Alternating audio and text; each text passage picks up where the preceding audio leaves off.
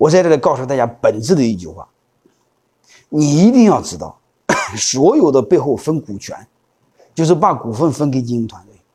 你们有时候老想不明白，就脑袋灌水了，总认为这是在分你家钱，但你忘了一句话：你哪是在分钱呢？你是在分担风险呢。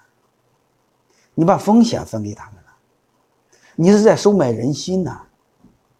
你让他跟你一起投了钱，他是穷人，你是富人，公司死了之后他更倒霉，所以他就会更用心。所以这个时候你让他一起投。他不用用心吗？我一会儿讲很多案例。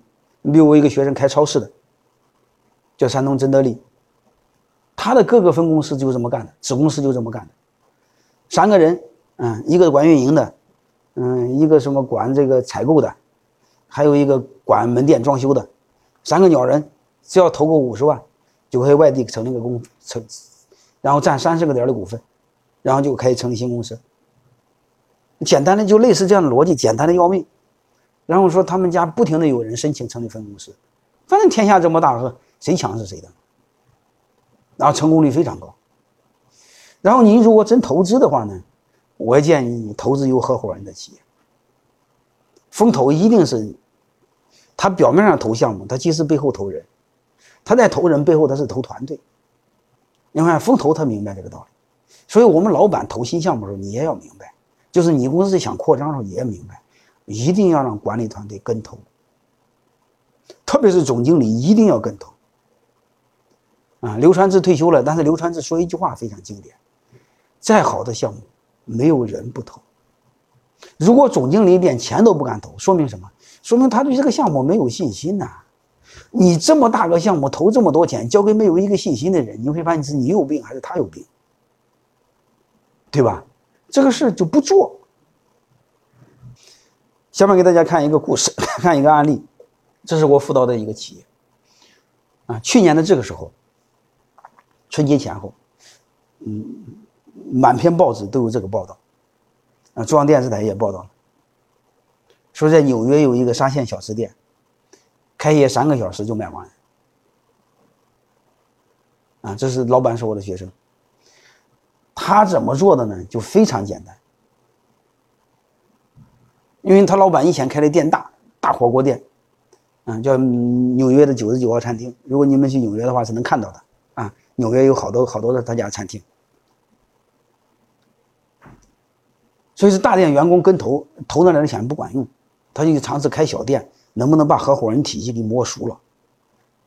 啊，他就选沙县小吃做一个试点，逻辑非常简单。假设投资一百万美金，啊，投资不是一百万美金，啊，假设投资五十万，嗯，三十万美金吧，你就这么理解，啊，员工投十个点儿，员工投十万块钱，占三十个点的股份，啊，就是员工跟投三十个点的股份，这个小店回本之后，员工不分三十，员工分七十，就这么简单，啊，我去这个小店吃过饭。这是十月份我去纽约讲课，我专门看了看了这小店，啊，我去了才知道，哼，你看这个店处在什么位置？这是一个半地下室，位置不是不是非常糟糕，但是他生意为什么这么好呢？就是那几个合伙人投了钱，而且将来之后只要是把本捞回来，他可以分红分七十，分红分七十再给谁干？再给自己干了，那不没白没黑的干吗？而且我的学生告诉我，他说把这一招公布了之后，员工的眼睛就放光。